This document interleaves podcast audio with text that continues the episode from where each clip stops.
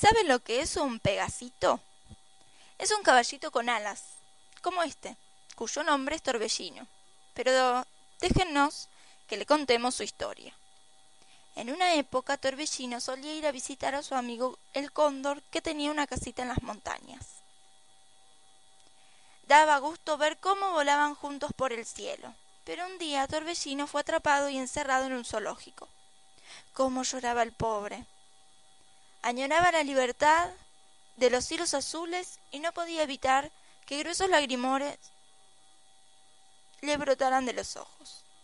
Como Torbellino no podía volar en la pequeña jaula, sus alas se debilitaron tanto que terminaron por desprenderse y caer. Ha quedado convertido en un caballo común, gritaron sus guardianes, y como ya no tenía atractivo, lo echaron a puntapiés. Pero aquí no termina la historia del torbellino. Como nuestro amigo tenía un alma noble, Dios decidió ayudarlo. ¿Cuál no sería su sorpresa cuando vio descender sobre él a su amigo el cóndor y elevarlo por el aire como si fuera una pluma?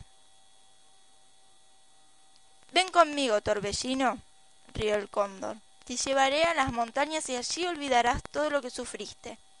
El Pegasito sonrió feliz mientras soñaba que sus alas volvían a crecer otra vez, sanas y vigorosas. ¿Y saben? El sueño se hizo realidad.